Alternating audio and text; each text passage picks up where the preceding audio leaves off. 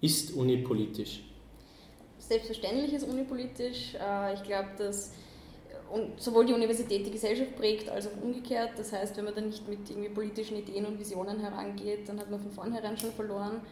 Und ähm, auch daher ist auch die Vertretungsarbeit politisch. Wenn wir sagen, wir beraten Studierende aus Drittstaaten, ist das eine klar politische Entscheidung zu sagen, der Zugang muss einfacher sein, da helfen wir aus. Und äh, so legen wir auch unsere Arbeit ab. Klar ist äh, unipolitisch, ähm, so wie die Hanna richtig gesagt hat. Ähm, der Punkt ist aber, dass es, und das ist der springende Punkt, und ich glaube, da unterscheiden wir uns, dass die ÖH nicht politisch sein soll. Weil ich glaube, dass ohne Ideologie und ohne politische Interessen in der ÖH viel mehr weitergeht und wir viel besser arbeiten könnten.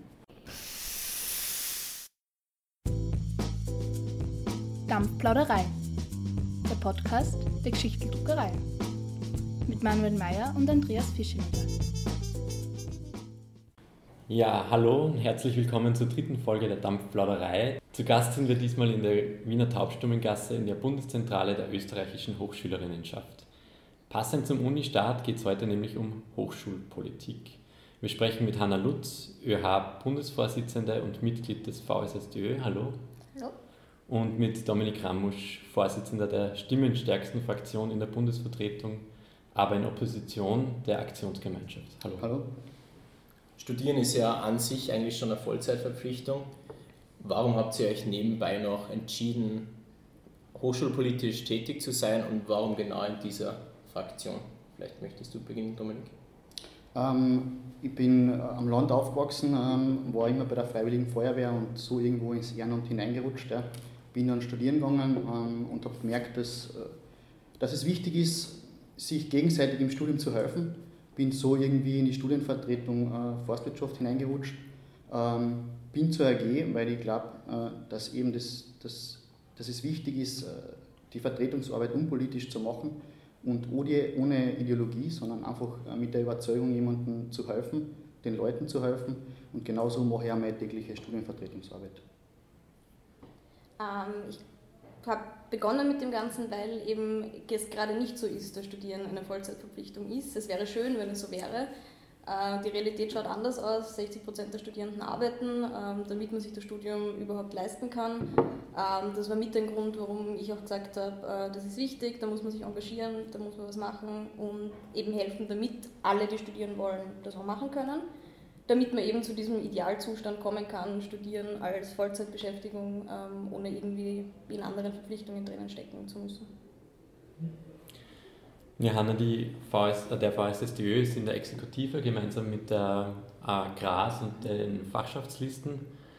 Äh, was kannst du sagen, habt ihr umgesetzt, wenn man jetzt kurz Bilanz zieht, in der vergangenen Legislaturperiode, das ist jetzt ungefähr eineinhalb Jahre, und wo sagst du, das haben wir nicht erreicht und da, da hätten wir mehr erreichen können?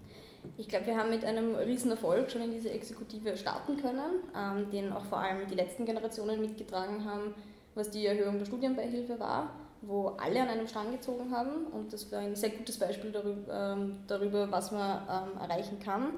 Ähm, jetzt sind unsere Hauptthemen zu schauen, dass eben keine Studiengebühren eingeführt werden, wie im Regierungsprogramm steht, bis dato auch erfolgreich. Die Debatte ist relativ ähm, eingeschlafen. Es ist nicht mehr, ähm, auch wenn man mit, mit, dem Ministerium redet, nicht mehr hier als ähm, Hauptpriorität.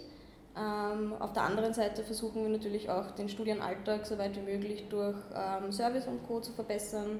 Haben jetzt den Erinnerungsservice neu aufgesetzt, wo man Fristen und so weiter erinnert wird, dass man ähm, das nicht vergisst. Und was ein massiver Erfolg ist, ist die Bekanntheit der ÖH beziehungsweise wie viele Leute sich auch beraten lassen. Wir haben gesehen, in, also seit wir auch begonnen haben, einen Anstieg in der Sozialberatung zum Beispiel um 101 Prozent, in der bildungspolitischen Beratung um 50 Prozent circa. Und das ist für uns natürlich mega cool, wenn die Leute wirklich herkommen, sich beraten lassen. Und ähm, das zeigt auch, dass die ÖH ähm, immer bekannter wird und die Leute sich helfen lassen, was ja auch unser Ziel ist.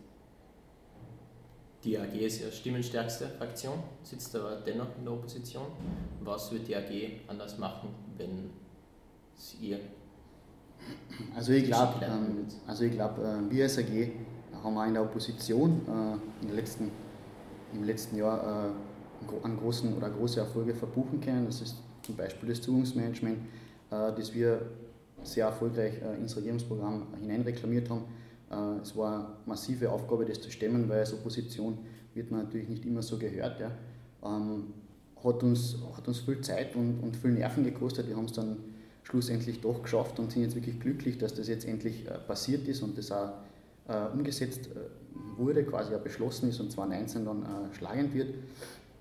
Ähm, weiteres haben wir eine Kampagne gestartet zur Durchlässigkeit, zur Anrechenbarkeit, äh, wo wir quasi direkt für die Studierenden äh, schnell was erreichen wollen, was die Anrechenbarkeit betrifft.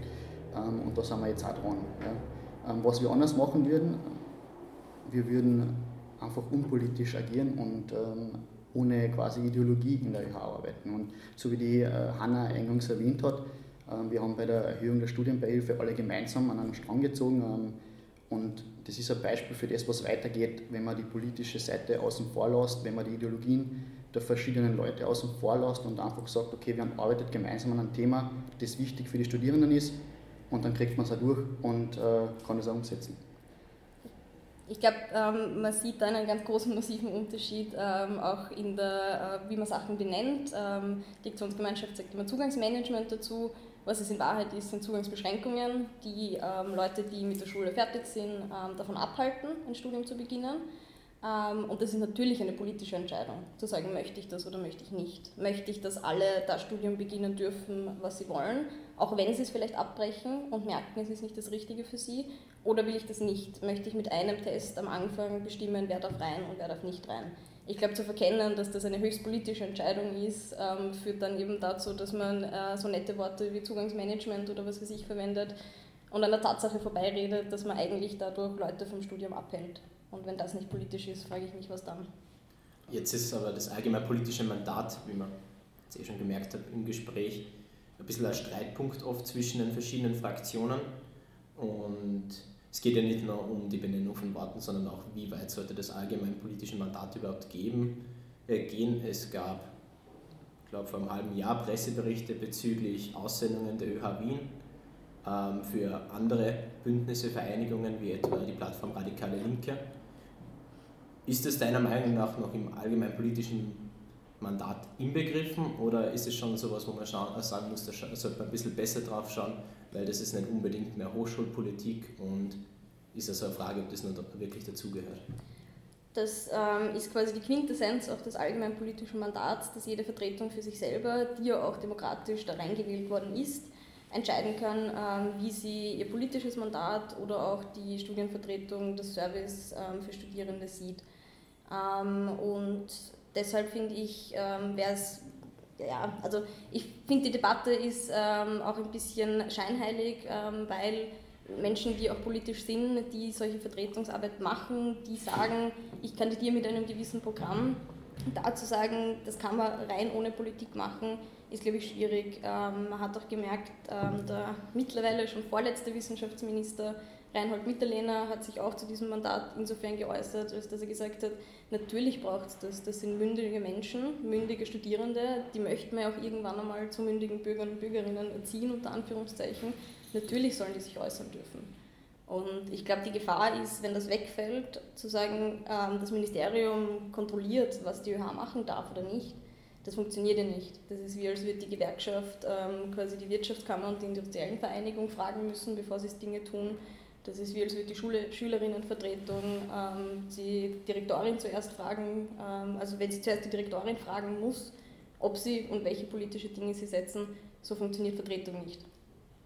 Die AG bleibt dabei kein allgemeinpolitisches Mandat. Für uns ist ganz klar, dort, wo sich die Interessen der Studierenden mit denen der Gesellschaft kreuzen, dort äh, sollte Schluss sein für die Arbeit.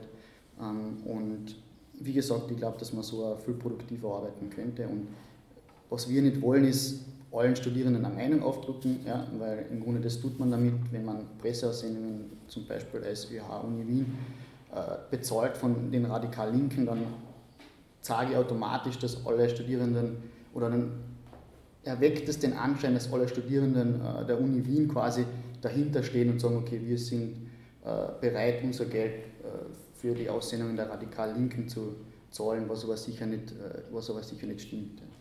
Wir befinden uns ja auch gerade in einer Situation, wo wir zum Beispiel einen Innenminister haben, der davon spricht, Flüchtlinge zu konzentrieren.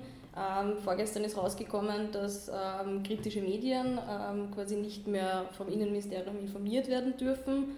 Ähm, man sieht, dass ungefähr der, die 250.000 Euro, die bei Frauenprojekten eingespart worden sind, eins zu eins für die ähm, Sicherheit bei der ähm, Hochzeit von der Kneißl ausgegeben worden sind, wo Wladimir Putin war. Und ich glaube, wenn wir auch als Studierenden uns nicht mehr äußern dazu, wenn ein Innenminister sagt, er möchte Flüchtlinge konzentrieren, also wann sollen wir uns denn dann äußern? Das sind Dinge, die nicht links sind oder nicht politisch oder ideologisch. Das ist einfach quasi unsere Pflicht, nicht nur als Studierendenvertretung, äh, Vertretung, sondern halt als Menschen zu sagen, okay, da ist jetzt eine Grenze erreicht worden. Und das ist, glaube ich, auch sehr wichtig, dass wir das dürfen und dass nicht dann jemand herkommt ähm, mit erhobenem Zeigefinger und sagt, ja, das ist jetzt nicht mehr rein für Studierende, da hört jetzt, ziehen wir Grenze und da hört es auf. Mhm, es hat jetzt im vergangenen Juni, 2000, also im Juni 2017 hat etwas gegeben, dass ähm, AG-Mitglieder in, in Facebook- und WhatsApp-Gruppen so Holocaust-Witze gemacht haben und so rassistische Pamphlete gepostet haben. Ist das nicht ein Ergebnis, wenn man immer sagt, äh, man ist ohne Ideologie und man, man will das immer ein bisschen verneinen, dass das gesellschaftliche Gruppen in der Uni auch äh, Ideologie haben? Ist das nicht ein Ergebnis davon, dass sowas dann zum Vorschein tritt? Nein, ich glaube nicht. Und ähm, was mein ganz klarer Standpunkt zu dem Thema ist, ich verurteile das aufs, äh, das ist abscheulich und ich verurteile das aufs äh, allerletzte, was da passiert ist. Und ich glaube, die AG hat genau da gezeigt, äh, was dann passiert oder was wir machen. Äh, wir haben alle Konsequenzen gezogen. Binnen Minuten würde ich sagen, haben wir die Leute ausgeschlossen. Äh, wir haben komplett äh, quasi abgeschlossen und mit diesen Personen haben Rücktrittserklärungen sofort eingefordert. Die Leute sind zurückgetreten, die Leute wurden ausgeschlossen. Und ich glaube, wir haben allein mit den Konsequenzen gezeigt, dass wir sowas verabscheuen und bei uns sowas keinen Platz hat. Jetzt gibt es auch äh, universitätspolitische Themen, die meiner Meinung nach jetzt nicht wirklich getrennt von gesellschaftspolitischen Themen zu betrachten sind, wie etwa das Phänomen der vererbten Bildung. Und da muss man, glaube ich, schon als, Hochschul, äh, auch als Hochschülerschaft auch hier aufzeigen, wo, was läuft wie falsch. Kann man das dann auch, ohne dass man allgemein politisch tätig wird? Oder wie stellst du dir das vor? Ich glaube schon, dass man das kann. Ja, man kann ganz klar ähm, Zeichen setzen, man kann ganz klar mit Forderungen, die man stellt, ähm, egal ob das jetzt Erhöhung der Studienbeihilfe oder sonst was ist, ganz klar sagen, äh, dass man damit irgendwas dagegen wirkt, ja? auch unpolitisch quasi. Das ist ein sehr gutes Beispiel, wo es ähm, absolut politische Forderungen braucht. Wenn wir uns anschauen, ähm, sehr viele ähm, junge Menschen, die die Hochschule gar nicht erst erreichen, weil sie eben aus einem Elternhaushalt kommen, in dem das absolut unüblich ist zu studieren, dann nützt uns eine Studienbeihilfeerhöhung ins Unermessliche nichts, wenn, sie, wenn wir es nicht schaffen, diese Leute an die Universität zu holen oder an die Hochschule zu holen. Und ich glaube, natürlich ist es da auch als ÖH wichtig zu sagen, ähm, wir brauchen ein Bildungssystem, das nicht ähm, die Zehnjährigen ausselektiert und mit zehn Jahren entscheidet, also ähm, übertritt Gymnasium oder nicht, gehst du studieren oder gehst du nicht studieren. Ähm, und ich glaube, wenn wir diese Dinge verkennen, dann ähm, werden wir auch keine Lösungen finden, weil wir eben so viele Leute schon vor dem Eintritt in die ähm, Hochschule verlieren die wir eigentlich bräuchten. Das sagen ja auch die, also sehr viele Studien, eine große, also was jetzt auch sehr viel mit der Bologna-Reform ähm, diskutiert wird, ist die soziale Durchmischung an Hochschulen, dass mit einer besseren sozialen Durchmischung das Klima besser wird, dass ähm, das auch den Universitäten was bringt, dass Diversität was absolut wünschenswertes und Gutes ist. Und diese Diversität erreichen wir nicht, wenn wir nur die Gruppe anschauen, die gerade studiert. Ähm, da muss man ganz beim Kindheitsalter anfangen, über die Schulbildung und deswegen finde ich es auch wichtig, dass wir uns als Studierendenvertretung dazu äußern können und müssen. Gehen wir zu äh, konkreten Themen. Ähm, wir haben schon ein bisschen über die Studiengebühren gesprochen. Es gibt jetzt immer wieder von den JUNAS den Vorschlag von nachgelagerten Studiengebühren, also dass man äh, die Studiengebühren erst dann zahlt, wenn man schon was verdient und dann in Raten und je nachdem, wie viel man verdient. Äh, die Bundesregierung hat im Regierungsprogramm eben diesen Vorschlag von bis zu 500 Euro und dass man danach eine Steuergutschrift bekommt. Wie steht ihr beide zu solchen Vorschlägen vielleicht, Dominik? wir sind absolut dagegen, das haben wir mehrmals geäußert, und in mehreren Aussendungen dagegen ausgesprochen. Also Studiengebühren sind für uns kein Thema. Also auch keine ähm, nachgelagerten? Oder? Nein, schon gar keine nachgelagerten. Das hat meiner Meinung nach überhaupt keinen Nullsinn, weil glaube ich das System dahinter, ja, um das Ganze abzuwickeln, gleich viel fressen würde, als dann die ganzen Studiengebühren bringen würde. Ich zahle auch keine Maut für eine Autobahn, die nicht gebaut ist. Ja. Also für uns absolut kein Thema. Ja, ich äh, würde dem insofern ähm, sehr viel Recht geben, aber ähm, selbst wenn alle Bedingungen super toll sind, bin ich trotzdem noch nicht dafür, dass wir Studiengebühren zahlen, weil das eben genau diese Mechanismen sind, die Menschen aus dem Studium heraushalten, die aus einem Background kommen, wo die Eltern nicht studiert haben oder nicht sehr viel verdienen. Ich glaube, nachgelagerte Studiengebühren sind auch Studiengebühren, Studiengebühren, die man ähm, vorher zahlt, nachher zahlt, wie auch immer, ob man sie jetzt in Schokolade überzieht, es sind noch immer Studiengebühren und die sind kategorisch abzulehnen. Man merkt an Beispielen wie Australien, wo es nachgelagerte Studiengebühren gibt, dass die Leute jahrzehntelang ihre Schulden zurückzahlen. Ähm, und das umgekehrte Beispiel ähm, ist, finde ich, fast noch absurder, zu sagen, während man studiert und wenig Geld hat, soll man Studiengebühren zahlen. Dafür nachher, wenn man dann verdient, kriegt man noch was obendrauf. Also ich glaube, solche Systeme sind ziemlich absurd und ähm, der freie und offene Hochschulzugang wie er jetzt, zumindest was die Gebühren angeht, ähm, noch in gewissen Zügen da ist, ist auch ein wichtiges Gut, was es zu erhalten heißt. Okay, also Einigkeit in diesem Bereich. Ich glaube, dass man gar nicht, gar nicht mehr weiter über das Thema jetzt zur Zeit reden muss, weil das haben wir eh schon eingangs erwähnt, einfach zurzeit aktuell kein Thema ist. Also der Minister ähm, schwebt irgendwo zwischen ähm, so lange außer Schirm wie möglich und na, eh besser nicht machen ähm, deswegen brauchen wir uns, glaube ich, gar nicht mit dem Thema jetzt näher befassen. Was aber schon wichtig ist, ist, dass es im Regierungsprogramm verankert ist. Ein Programm, zu dem sich die Regierung ähm, zusammengesetzt hat und gesagt hat, das werden wir umsetzen in unserer Regierungsperiode. Also es ist da, es ist ein Thema, das im Programm steht und umgesetzt werden soll und deswegen braucht es auch jeglichen Widerstand dagegen von Studierendenseite. Ähm, das ist sehr gut, dass man das auch überfraktionell machen kann, aber ich würde nicht sagen, wir warten, bis es passiert und dann regen wir uns nachher darüber auf, sondern man muss vorher was tun und vorher Akzente setzen, damit es überhaupt gar nicht erst dazu kommt.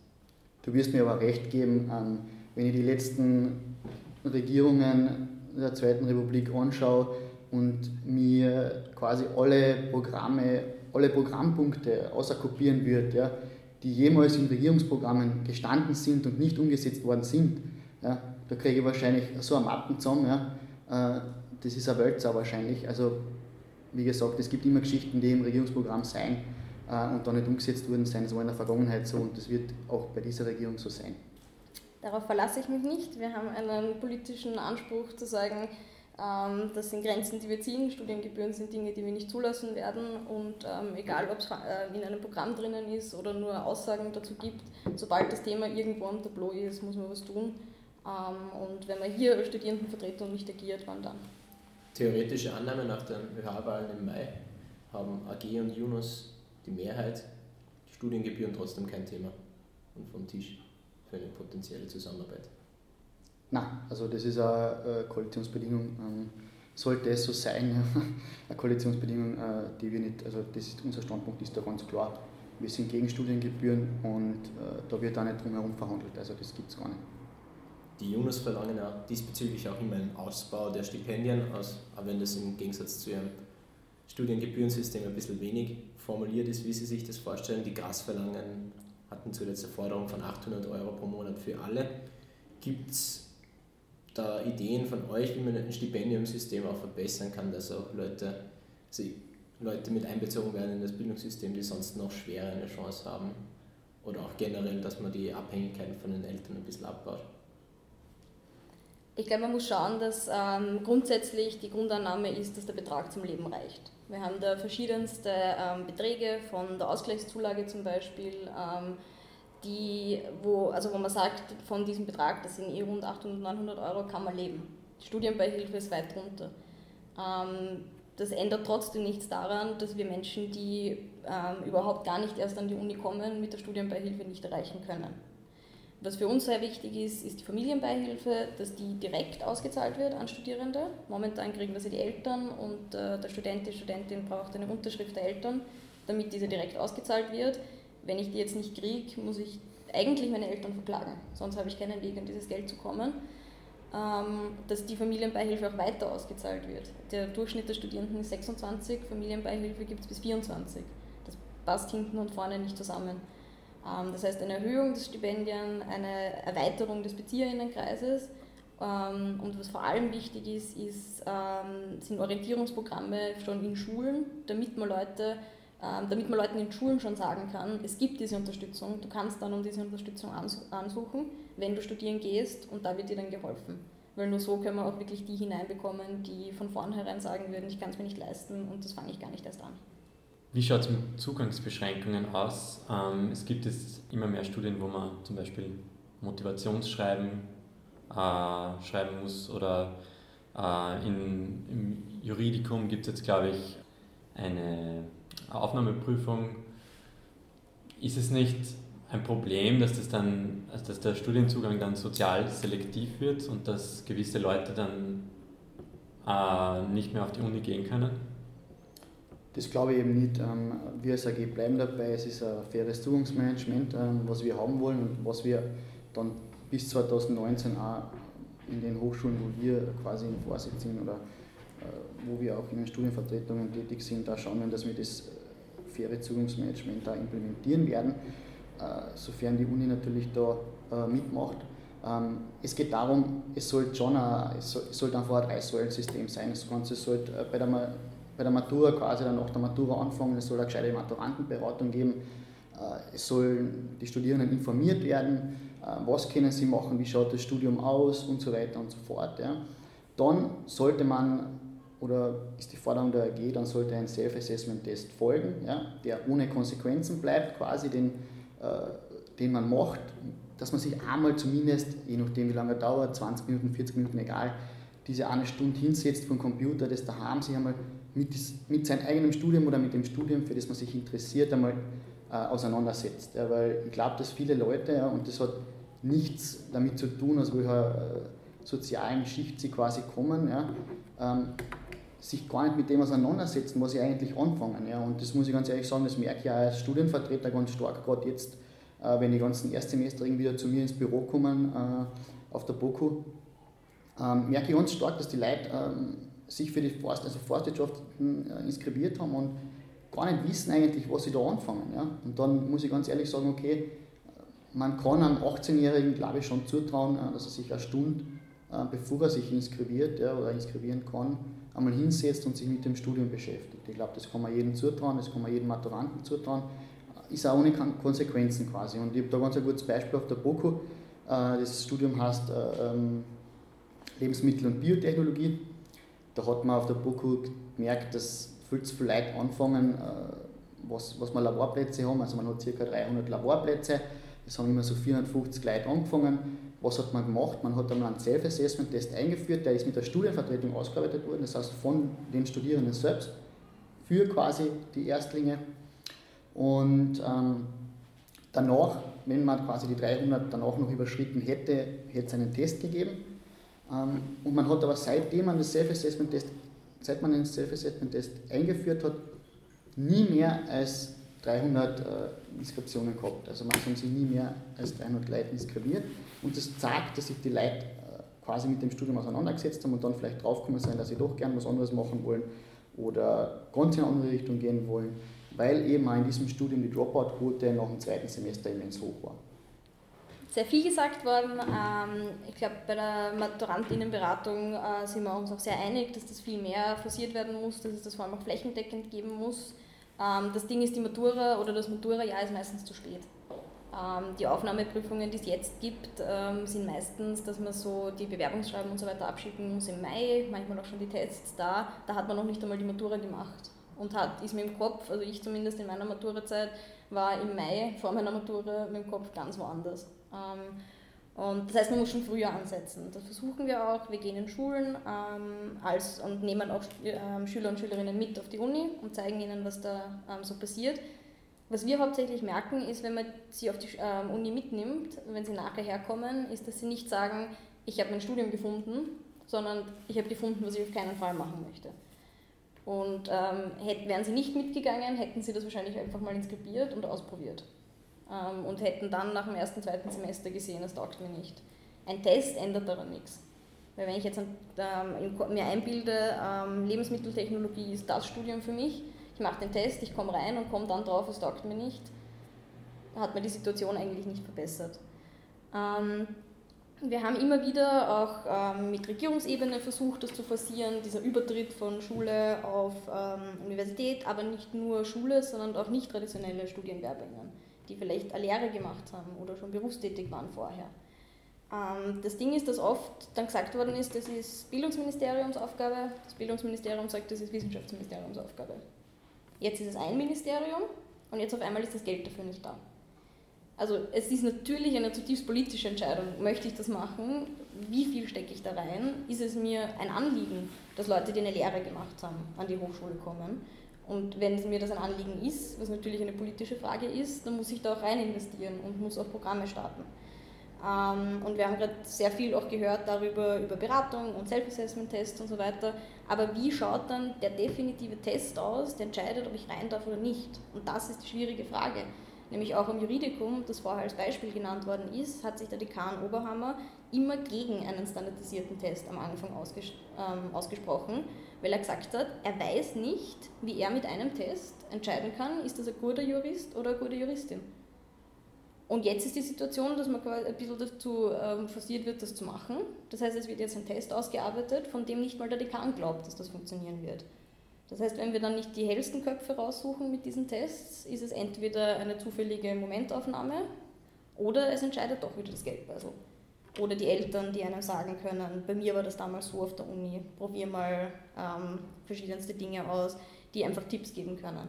Und da ist unser Zugang zu sagen, ein Test am Anfang, wenn ich eigentlich auch noch keine Ahnung habe, was dann passieren wird, ist völliger Unfug. Man soll die Leute ähm, Sachen ausprobieren lassen, Dazu muss man auch die STEOP völlig revolutionieren und sagen, warum muss man ein Studium beginnen, das man dann fertig macht? Warum beginnt man nicht mehrere Studien als Teil einer Orientierungsphase, um sich dann zu entscheiden? Und das sind alles Dinge, die viel zu wenig diskutiert werden, weil wir nur darüber diskutieren, wer macht einen Test, wie schaut dieser Test aus und uns gar nicht überlegen, was könnten wir dann für andere Dinge tun. Aber führt, also wenn man, jetzt kein, wenn man jetzt zum Beispiel keine Beschränkungen einführt, führt das nicht zu überfüllten Hörsälen? Oder wie geht man damit um? Durchaus ähm, führt das momentan dazu, aber ähm, es ist meiner Meinung nach auch die falsche Sicht zu sagen, man hat diese Begebenheiten und da müssen sich die Studienzahlen anpassen. Unserer Meinung nach muss sich das Budget anpassen und es muss sich die Hochschule anpassen. Warum muss ich Leuten verbieten, ein Studium zu beginnen und schauen nicht, dass ich eher mehr Studienplätze schaffe? Und dass es in Orientierungsphasen natürlich dazu führen kann, dass oft Sachen überfüllt sind, das ist eh klar. Aber das habe ich überlebt, das haben viele andere auch überlebt, dass die erste Vorlesung mal sehr voll ist. Das gehört auch ein bisschen zur Uni dazu. Und mir ist lieber, ich ähm, bin in einem sehr vollen Hörsaal und ähm, muss vielleicht irgendwann einmal auf den Stiegen sitzen, als mein Studienkollege, meine Studienkollegin neben mir hätte das gar nicht erst ausprobieren dürfen. Also sind dir 800 Leute in einem 300 Leute Hörsaal mit abschließenden Knockout-STEOP-Prüfungen lieber als Einheitstests? Nein, absolut nicht. Aber man merkt ja am Juridikum zum Beispiel, ähm, inskribieren sich ganz viele am Anfang und viele fallen schon vor der ersten und viele sagen schon vor der ersten Prüfung, das taugt mir nicht. Das heißt, ich brauche ein System, das ähm, junge Leute etwas ausprobieren lässt und sie selber draufkommen lässt, taugt mir das oder nicht. Und wenn ich quasi nach zwei Monaten von der Hochschule gehe, ohne eine Prüfung gemacht zu haben, dann ist das was, was man mit Orientierung hätte vorbeugen können. Und ich finde, bevor wir da nicht viele Sachen ausprobieren und bevor wir da nicht sehr viel rein investieren, sollte man nicht über Tests reden, weil man sieht, was bei Medizin passiert ist. Dort ist die Quote an denen, die keinen akademischen Background haben, wirklich arg nach unten gegangen, seit der Test eingeführt worden ist. Und das erholt sich auch nicht. Und ähm, dann, versucht, dann investiert man wieder viel Geld in Programme für Leute, die eben aus eher bildungsfernen Schichten unter Anführungszeichen kommen anstatt dass man einfach quasi das über den Test überdenkt. Ähm, ja, schaut man, dass man über drei Ecken denkt. Also ich glaube, dass man da sehr viel schon vorbeugen kann, wenn man den Leuten einfach die richtigen Informationen zur richtigen Zeit gibt. Dann braucht man auch niemanden rausprüfen. Genau, weil du das angesprochen hast, Orientierung. Orientierung ist ein wichtiger Punkt und deswegen sage ich noch einmal, das könnt ihr mit einem Self-Assessment-Test, der quasi keine Konsequenzen hat, wo ich quasi keinen Stress ausgesetzt bin, sondern nur äh, quasi orientierungsmäßig unterwegs bin und dann schaue, eben der Test soll ja von Studierenden ausgearbeitet sein und, und, und soll dorthin leiten, quasi was das Studium dann was das Studium betrifft. Ja, also was ist, was ist quasi der Inhalt des Studiums, was mache ich im Studium, was kann ich danach machen, in was für Richtungen kann ich im Studium gehen und so weiter. Und genau diese Orientierung kann ich ja schon vorwegnehmen und dann habe ich vielleicht äh, keine 800 Leute oder 800 Leute im 300 äh, äh, Hörer Lehrsaal, sondern ähm, habe vielleicht nur 400 drin. Ja? Und genau in die Richtung müssen wir gehen. Aber wofür brauchst du einen Test? Dass sich die Leute vorher orientieren können. Ja? Und Aber das heißt nur Self-Assessment-Tests, die sich vorher, mit dem, sicher, sich vorher mit dem Studium mal auseinandersetzen. Und ich glaube, dass das schon sehr viele Leute vorher schon äh, quasi zum Über Überlegen bringt, ja, aha, das Studium ist vielleicht doch nichts für mich. Das Aber passiert halt sonst in den ersten zwei, drei Monaten, ja, dann habe ich die Hörsäle überfüllt, ja, und so mache ich es halt daheim gemütlich vom Computer. Ist Aber das heißt, in eurem Modell sind keine Tests an der Hochschule, die man macht, der dann entscheidet, ja oder nein enthalten? Das, klar ist das enthalten. Beim Drei-Stufen-Modell, das wir vorschlagen, ist ganz klar Maturantenberatung, Self-Assessment-Test und dann äh, Aufnahmetest, wenn die Kapazitäten noch immer äh, quasi, wenn die Kapazitäten ausgeschöpft sind ja, und noch immer zu viele Inskriptionen sind. Und das ist dann genau der Punkt, an dem man die Leute verliert, die nicht mit dem richtigen Background an die Hochschule kommen und das, was man eigentlich ähm, versuchen sollte ähm, zu verhindern, dass man sagt, Bildung wird vererbt. Und das ist ja so. Also jede Studie zum Thema Bildung, egal ob in Österreich, eigentlich europaweit, ähm, sagt, dass Bildung noch immer vererbt wird. Das heißt, da muss man ansetzen und schauen, dass das nicht mehr passiert und nicht Leute aus ähm, einem Studium rausprüfen oder Leute gar nicht erst ins Studium hineinlassen. Ein weiteres Thema ist immer wieder, äh, das ist glaube ich im Eingangsstatement gesagt, dass viele Studierende nebenbei arbeiten müssen. Und jetzt ist es so, dass es immer noch viele Lehrveranstaltungen am Wochenende nicht, einfach nicht gibt oder an Abenden muss man da nicht noch viel mehr lobbyieren als ÖH? Auf jeden Fall, das ist auch, was wir sehr viel versuchen, vor allem äh, mit der Universitätenkonferenz, weil das ähm, natürlich bei den Hochschulen selber liegt. Ähm, zu schauen, dass es das Angebot gibt. Ähm, das ja, sollte ja eigentlich auch im Interesse jeder Hochschule sein, weil wenn ich ein Angebot schaffe, das für berufstätige Studierende gut geht, dann können die auch besser studieren, dann können die schneller studieren, lernen mehr und das nützt mir als Hochschule ja auch was. Auf der anderen Seite ähm, ist das etwas, was wir auch immer wieder gegenüber dem Ministerium einbringen, dass das Sachen sind, die auch in die Leistungsvereinbarungen hineingehören. Dass soziale Dimension bzw. Ähm, der die Bedingungen, unter denen Studierende die Arbeiten studieren, ganz klar etwas sind, was vereinbart gehört zwischen Ministerium und Universität. Ähm, und wenn eine Hochschule das sehr gut macht, dann soll sie auch mehr Budget dafür bekommen.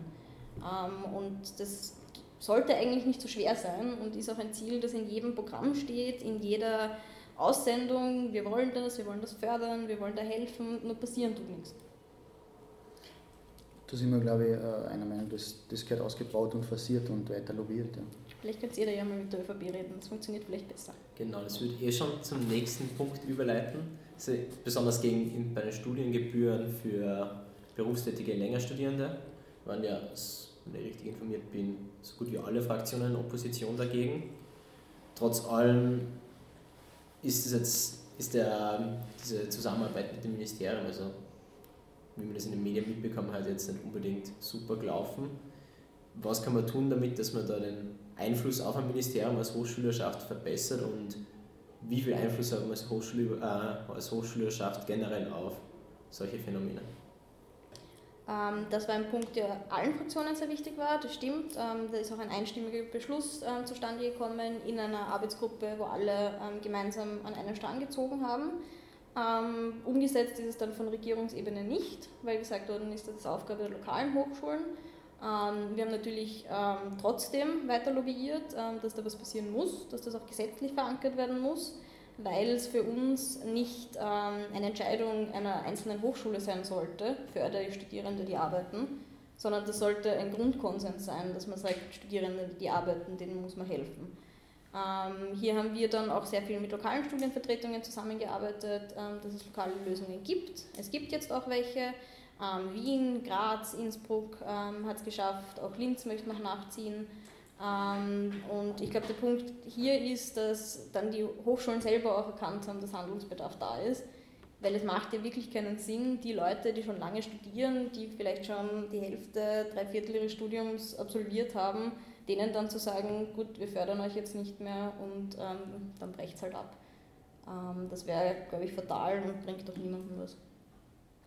Ja, das ist ein gutes Beispiel oder eigentlich eines der besten Beispiele, was man mit konstruktiver Arbeit und mit einem Dialog äh, schaffen kann. Äh, wir als Aktionsgemeinschaft haben sofort gemerkt, dass äh, auf Regierungsebene da nichts mehr zu holen ist. wir haben uns dann natürlich Gedanken gemacht, wie wir was angehen können, wie wir was jetzt trotzdem für die arbeitenden Studierenden verbessern können und haben dann in Innsbruck mit der ersten Lösung in Österreich eben diesen Durchbruch geschafft und wir sind wirklich froh, dass jetzt einige Hochschulen, Wien, Graz und so weiter nachgezogen sind und, dem Beispiel gefolgt sind.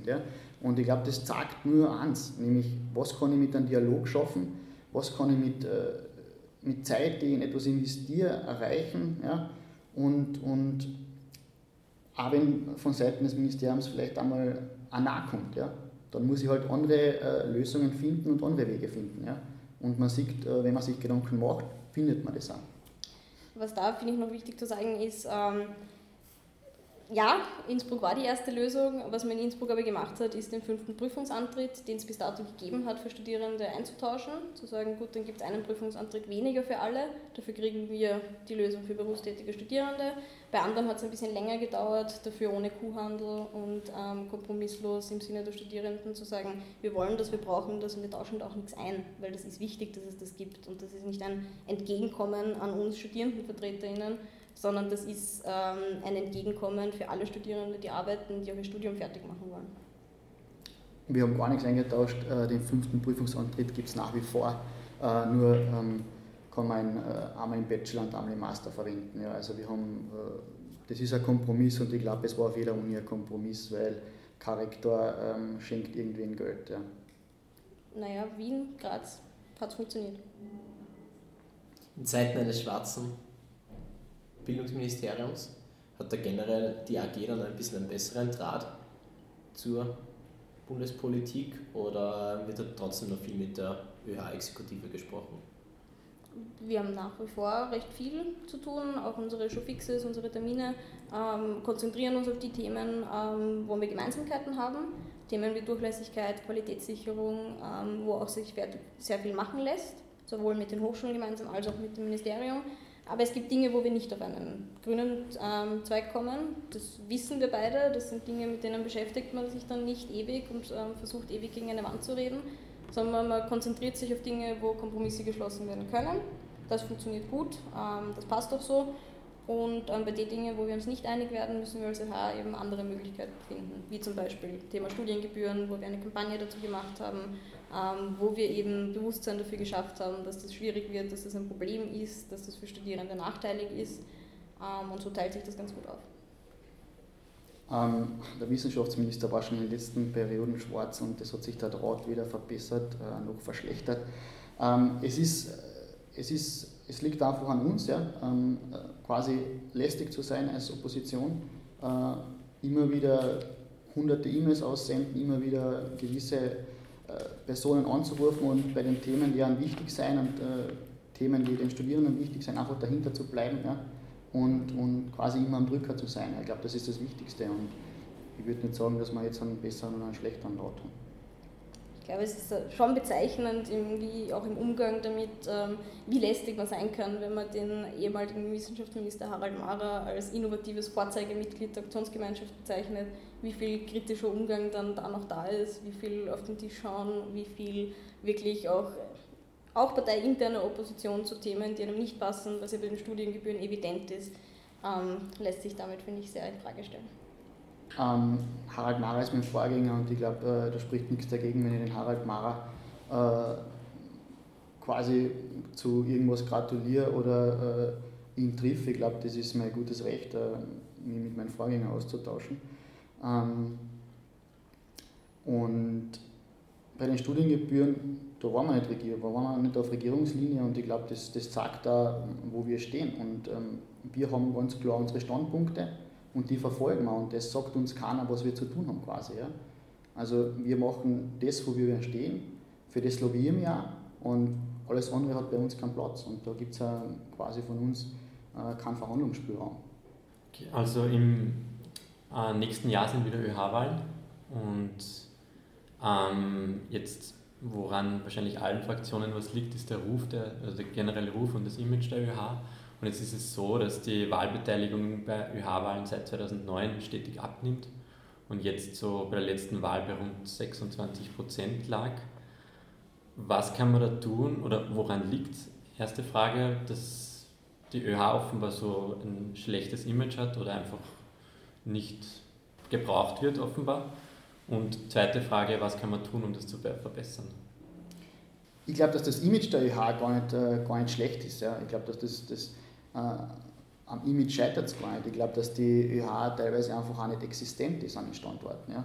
Ähm, also nicht existent im Sinne von, die Studierenden äh, sägen die ÖH quasi dort nicht oder Sachen, die eigentlich die ÖH macht, äh, sägen die Studierenden nicht als Sache, die die ÖH macht. Das heißt, äh, zum Beispiel mir als Studienvertreter, äh, ich bin irgendwie selbstverständlich auf der Uni ja, und jeder kann mich was fragen und jeder kommt zu mir und jeder kommt in mein Büro, aber im Grunde verknüpft keiner die ÖH damit. Ja. Und dann liegt es quasi, das ist meine Ansicht, liegt es quasi an mir zu sagen, hey, äh, ich bin von der ÖH, ich werde quasi, ich bin über die ÖH da Studienvertreter, ähm, das ist eine Geschichte von der ÖH, die, die, die, Geschichte ist super und bitte schau, dass du von deinem Wahlrecht auch Gebrauch machst bei der nächsten Wahl. Ähm, und genau in, in dem Bereich sollten wir uns bewegen, nämlich im kleinsten, in, in, in der untersten Ebene quasi, beim Studienvertreter. Ich glaube, dass, dass gerade die Studienvertreter den besten Draht zu den Studierenden haben. Ähm, äh, die BundesWH kann natürlich, äh, es ist wichtig, dass die BundesWH äh, das lobbyiert und da Werbung macht und, und, und ein positives Image aufbaut. Das ist extrem wichtig, aber abholen tut man die Leute, glaube ich, in der untersten Ebene und, und da müssen wir anfangen. Ähm, und ich glaube, da sind wir auf einem guten Weg, weil man muss schon fair bleiben und sagen, okay, bei der letzten Wahl waren es glaube ich 24, ein paar zerquetschte bei der Wahlbeteiligung. Ähm, wenn man aber dann die Prüfungsaktiven, also die Prüfungsinaktiven wegrechnet, ähm, was ca. 50% ausmacht, glaube ich, dann sind wir schon wieder bei einer Wahlbeteiligung von knapp 50 Prozent. Das heißt, dann schaut es wieder gar nicht so schlecht aus. Was aber jetzt nicht heißen soll, dass wir da äh, das Ganze jetzt von uns wegschieben können und sagen, da gibt es nichts mehr zum tun, sondern es gibt genug zu tun, was das Image und quasi äh, die, die Werbefläche quasi der EH betrifft.